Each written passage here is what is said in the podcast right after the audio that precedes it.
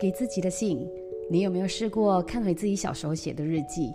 都写些什么东西呢？初恋、友情，或者是梦想。我记得我以前常写到要说做自己，要自由。那可能是水瓶座的关系，那所以我非常渴望自由。后来长大后才发现，那种自由其实不是行动上的，而是思想上的。那可是回看自己这一些年，在职场上面，我们真的是获得了自由了吗？那原来我们都经历了约束、限制、规范等等。那无论是在职场也好，在家庭也好，我们都是父母的孩子，也是孩子的父母。我们可能是兄弟姐妹，也许是别人的上司，也许是别人的下属。在那么多角色里头，我们可能都忘了自己才是人生的主角。那给自己的信，其实收集了自己的一些经验，也看了一些书籍所做出的一些小小总结。那如果你今年三十岁，那恭喜你，你可能不用浪费太多的时间。如果你迈入了四十，其实也没关系，因为你已经有足够。的能力去消化和处理接下来的人生。现在更重要的关键是你准备好做改变了吗？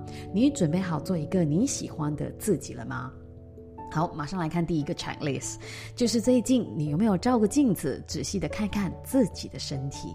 我在想，可能有很多人房间里连一个连身镜子也没有，冲凉也是用最快的速度，因为不想浪费太多的时间在冲凉房里，最多最多都是敷个脸，擦一些护肤品。那其实我们都知道我们身体的变化，只是我们不愿意去接受而已。我们还敢敢说，在年轻二十多岁的时候呢，我最高的体重其实只有四十七公斤。那后来怀孕第一胎，不懂得节制，体重一度是去到了六十公斤。那之后新陈代谢下降了，怎么减？都减不到，后来一直维持在五十八公斤。这个五十八公斤其实停留漫长的一个时间。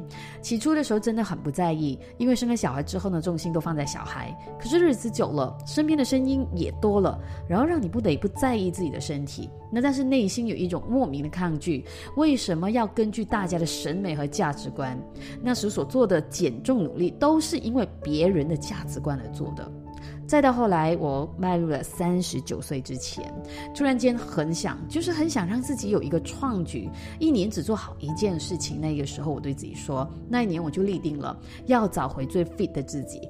那于是我请了这个健身教练，魔鬼式的操练六十堂课，也出了一本书，记录了自己的努力。后来我发现，这个世界上真的是没有不能的事情，就看你如何坚持。那除了在体型上面，心态开始也转变了，比较有耐心，开始注意细节，懂得如何吃的有营养，也开始和自己的身体对话。身体所有的部分好像都被唤醒一样。